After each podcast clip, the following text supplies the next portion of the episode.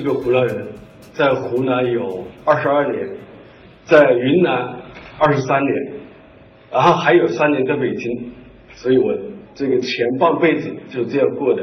那么我呢，今天想和大家分享一下我在云南那个二十三年对当地的一些植物，以及这些植物它们的智慧，还有就是掌握这些植物智慧的人们他们的了解，和大家一起分享一下。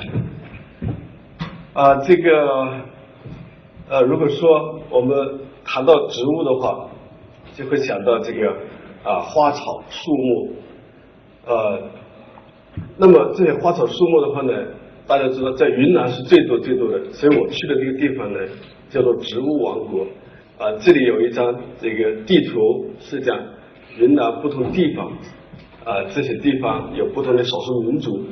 那么我第一个呢是想要带大家去云南的东南部，这里呢是哈尼族哈尼族的一个聚居区。大家如果看到这个照片，就会想起哈尼族的梯田，觉得它是一个奇迹。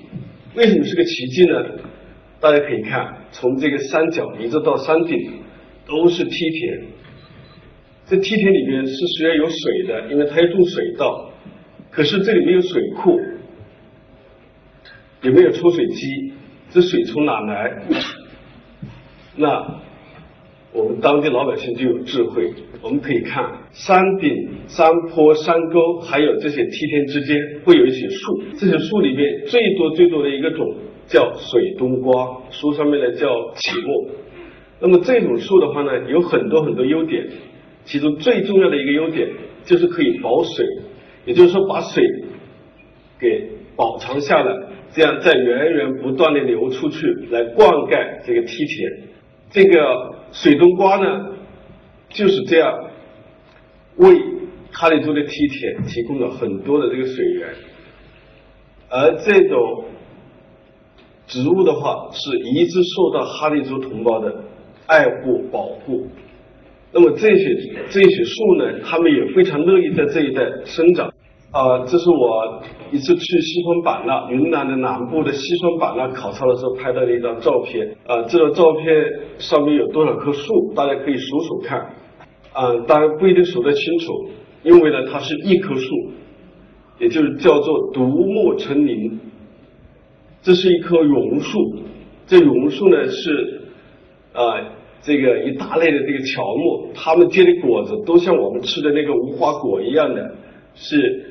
啊，那种圆形的，它会结很多果子，然后很多的这个动物呢是要靠它来为生的，要吃它。比如说有一有一类小的昆虫叫绒小蜂，那绒小蜂和这个榕树之间呢，它们会有一种非常紧密的联系。这个榕树没有这个绒小峰不行，为什么？因为这个绒小峰要为这个榕树。传粉，也就是传宗接代，而这个榕树呢，它呢也会供养，把这个小榕小峰给供养起来，给他们什么呢？给他们吃的、喝的，还有住的，所以呢，他们之间有一种相互依从、相互依依赖的关系，相互相互依靠。那么这个在生物学上面呢，叫做协同进化。那么这样的关系，这样的一些现象，在生命呃，在生物学界，在生命界是有非常非常多的例子。那么我们再去云南的南部，再去看一看，这里有一个民族叫做基诺族。啊，我们大家都知道有一首歌叫做《五十六个民族，五十六朵花》。这第五十六朵花呢，就是基诺族这一朵，因为它是到一九七九年才由国务院正式认定的、确定的一个民族。呃，如果我们到了这个这个四月底五月初这个时候去基诺山的时候，就是基诺族居住的这个地方的时候，我们就会看到，啊，有这个小伙子会爬到这个。高高的树上面去摘花，啊，这个树下面呢会有这个小姑娘啊背着箩筐拎着篮子去捡那个花。他们为什么要去摘这个花，要去捡这个花呢？是由于这个时候他们那个地方没什么吃的，因为青黄不接，因为旱季快结束了，很多东西都还没长出来，雨季还没来。这个时候他们吃的东西很多都要来自于当地的森林，而这个森林里面最好的东西就是有一种叫结果花的一种植物，一种一种树，树上面开的花。啊，这个结果花呢，书上面叫做粉花羊蹄甲，啊，就这个样子。这个粉花羊蹄甲的话呢，他们可以做成各种各样的菜肴，可以来吃。呃，它的这个花瓣和花萼都是很好吃的。呃，那我每次如果要去西双版纳，都要选在这个四月份、五月初的时候去，因为这个花很好吃。每次我都在那里好好吃吃一顿。我们回到这一张照片来看的话，看起来这个地方这个树好像不高，其实我们靠走近一看，那个树都是很大很高的。一般来说，这个小伙子如果说爬树爬得快爬得高，啊，他一定能够得到那个姑娘的欢心。谁能爬得高，谁能爬那种最难爬爬的树，说明这个小伙子是可以依靠的，因为这是力量的象征。这是靠得住的表现。那么大家看到这个图上面呢，还有一种呃比较特殊的一个一个情况，就是看看这个开花的都是四四方方的，好像别的地方不开一样的。其实呢是这个这么回事，是基诺族呢，它历史上是一个刀耕火种的民族，也就是说用刀把森林砍倒一片。然后干了之后放一把火烧了，烧了之后呢，然后留下灰烬，然后就种上庄稼，主要是旱稻。那么种了两年三年以后，他们就不要了，不要了怎么办呢？他们又去砍一片。那么他们总共会砍多少片呢？会砍十三片。这个十三这个数字呢，在很多地方呢是不吉利的，但是在基诺族它是一个最吉利的数字。也就是说，他们基诺族把这十三片土地都轮流种植了一遍之后，也就是过了二十六年或者是三十九年。那么过了二十六年和三十九年的时候，由于这个西双版纳这个地方啊是热带，雨水比较多，热量充足。二十多年、三十多年之后，原来的第一片已经长出了茂密的参天大树。那么，经过这么一个循环，我们大家就可以看到，在不同的时间，从这个庄稼到灌木，到小小的乔木，一直到这个茂密的森林，这是有一个不同的演替阶段，一个不同的周期的。那么，一般意义上来说，如果我们看到一片森林，放一把火，这无疑是对森林的一个巨大的破坏，对生物多样性是一个非常大的一个损失。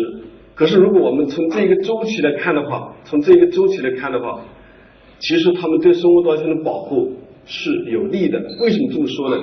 因为有一些物种啊，它需要一个开阔地，它需要草丛、灌木丛、小树林，它才能活。如果都把它放到那个原始森林里边，有些是不能活的。所以，如果我们要看整个周期的话，这样的一个系统，它的生物多样性是最丰富的。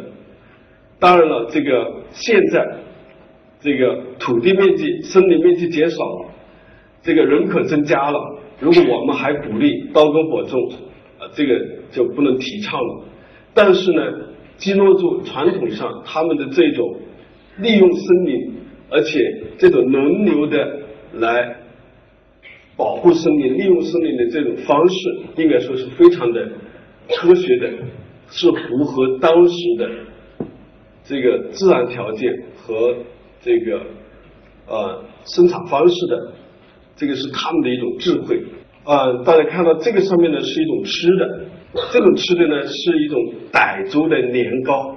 我们呃云南的西双版纳有一个民族叫傣族。这个傣族他们过年的时候呢，是在最热的时候快过去，这个雨季快来的时候，非常热，他们都不想干，什么事情都不想去做。那他们怎么办呢？那个时候他没什么事情干的时候，就过年。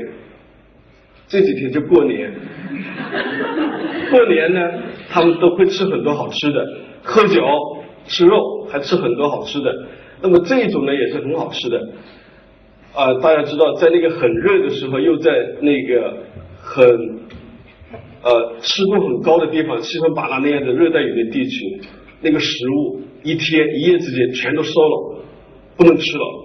可是呢，有一些是不会。那么容易容易变坏的，比如说像这个这种这种吃的东西啊，当地傣族叫好啰嗦，啊不是好啰嗦，是一种当地的名字，对这种年糕对这个年糕的一个称呼叫烤啰嗦。这烤啰嗦它不会坏，为什么不会坏？那我们就觉得很奇怪了。那我们进行了研究以后，发现这里面有一种特殊的东西，它的名字叫云南石子，它是有一种花在里边。这种花和这个呃糯米做成的年糕，它是不容易变坏的。所以呢，我们经过了研究，就发现这里边有好几种化合物，它们对那些导致食物变变坏的那些个微生物。如果用这种花放在里边的话，就会抑制它们生长，也就是说不会变坏。你像这老百姓，他们在那样的地方，他们就知道怎么样用当地的资源来防腐。当然，这个云南是这种花还可以，这种花的话呢，还有其他的用途。首先它很香，所以做出来那个年糕那个好啰嗦是很香的。还有就是。它的花瓣是金黄色的，做出来的那个年糕是金灿灿的，所以又香又好吃，颜色还好，色香味俱有。所以每次我去西双版纳出差的时候，我又都要去买一点，买上一小捆，他们都用那个绳子拴起来的，买一捆带回来给我女儿吃，我女儿特别喜欢吃。那当初西双版纳到北京路途很遥远，但是不要紧，因为它不容易变坏。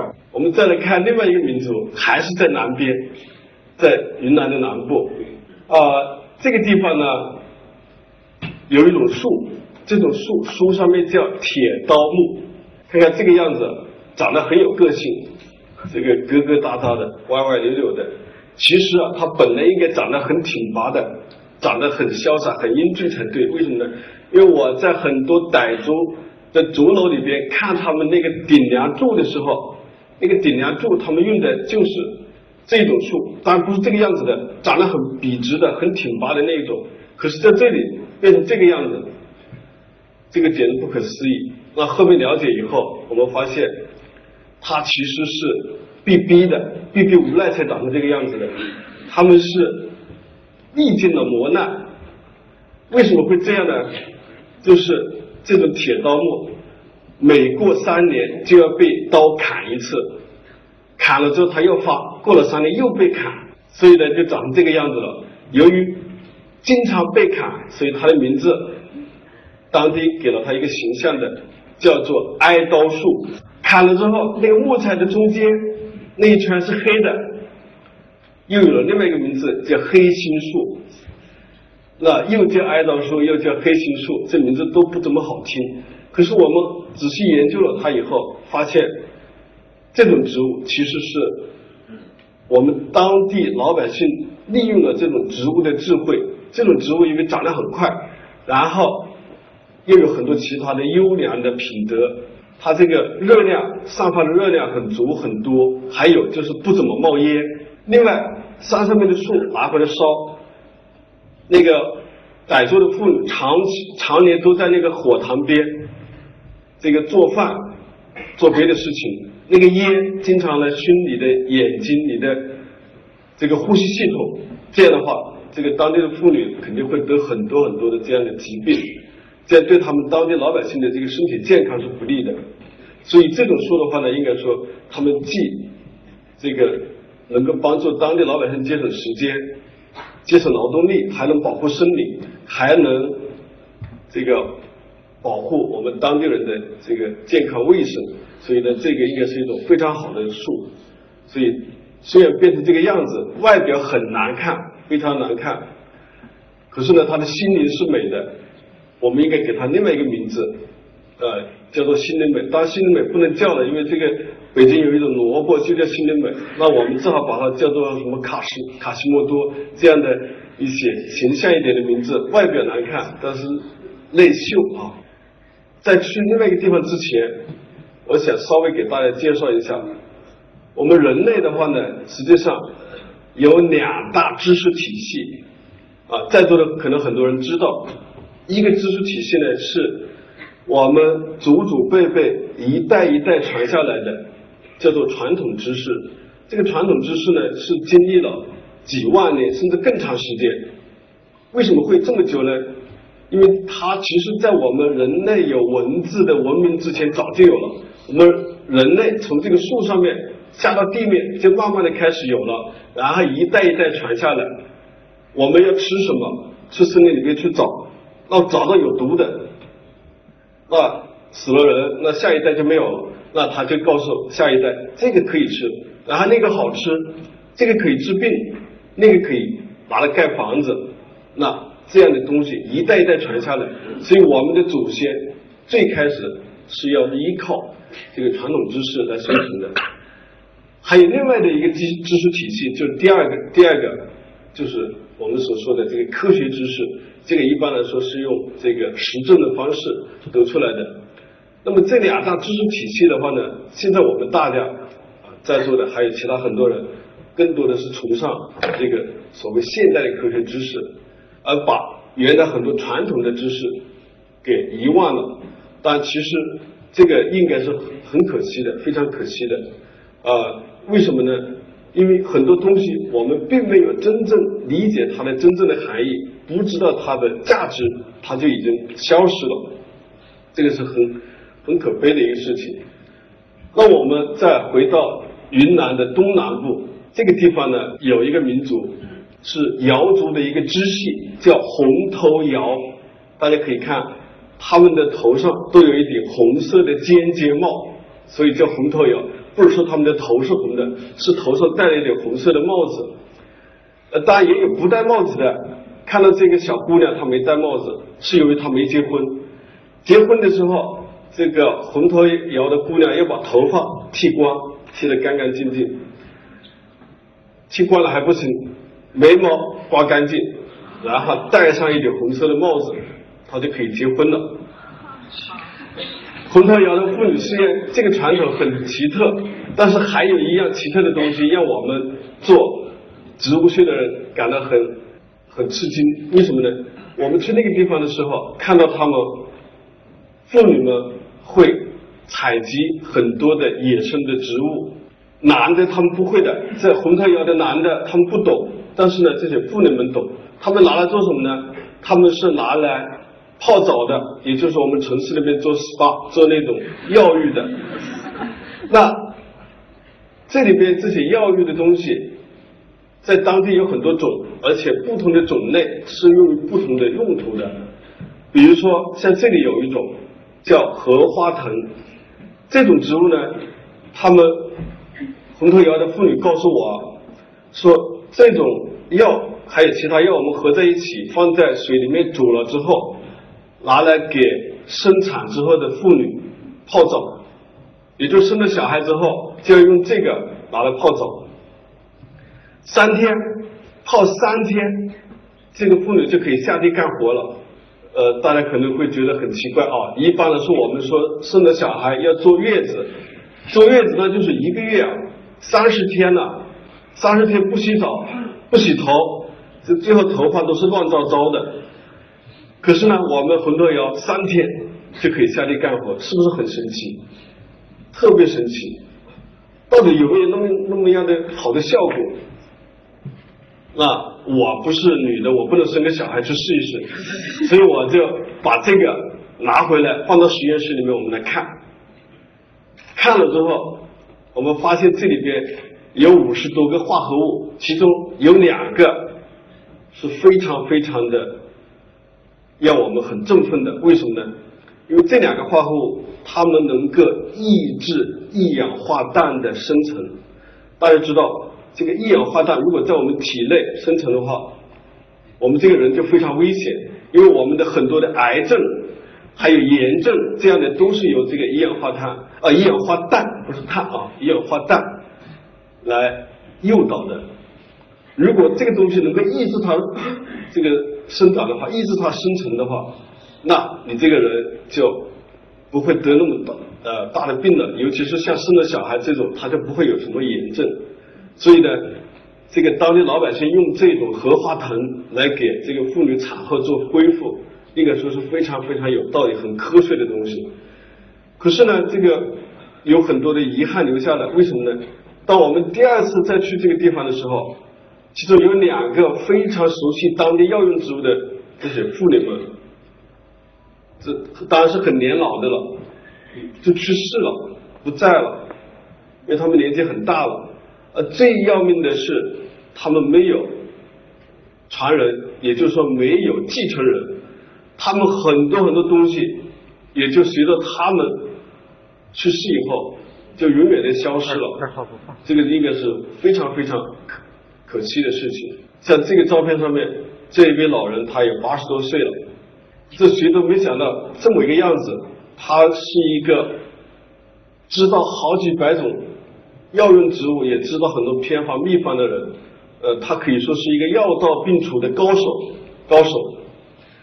这个他知道那么多，那我们在这个大学里面，在这个呃研究单位、医院里面工作了很多年，那我们觉得我们应该很厉害了。可是跟这些人一比，我们觉得很渺小。所以真正的高手在民间。当然也有点可惜，就是他们也没有传承人。为什么呢？因为学这个东西不容易的，你要去知道那么多东西，知道他们有什么用途，怎么怎么用，要花很多时间。可是也没有什么收入，你去看个病，人家给个三块钱五块钱，你那个坐车的车费还不够，你去那个采草药的时间，你都花了很多，没有什么收入。年轻的人都愿意去城里打工。都去城里面生活，即使他把这样的很多的秘方或者说是很有用的东西告诉别的人，那人家需要时间学，还有学了之后他也没有什么好处。我为什么教你？因为很多的公司制药公司，他们把东西拿走之后，就彻底把人家忘了，所以这个知识产权得不到保护，所以他们也不愿意教。本来他们他们的老祖宗就告诉他们传子。不传女，只传自己的后代，本来就不应该告诉别人，然后别的人拿走之后还不给他们任何回报，他当然不会告诉大家了。所以非常遗憾，像这样的人也就没有这个啊后边的传承人，是很可惜的。那像我们呢，在很多的这个山区，在很多的这个少数民族地区，看到很多很多的现象。像我的话呢，是在云南有二十三年，那么在很多的崇山峻岭之间穿行，也在我们很多这些智慧的人群里面走，我就感到，我就会从内心深处知道，当地老百姓对当地的生命是非常了解的。那么就是由于有这样的假说，有这么一个假设在里边，所以我呢。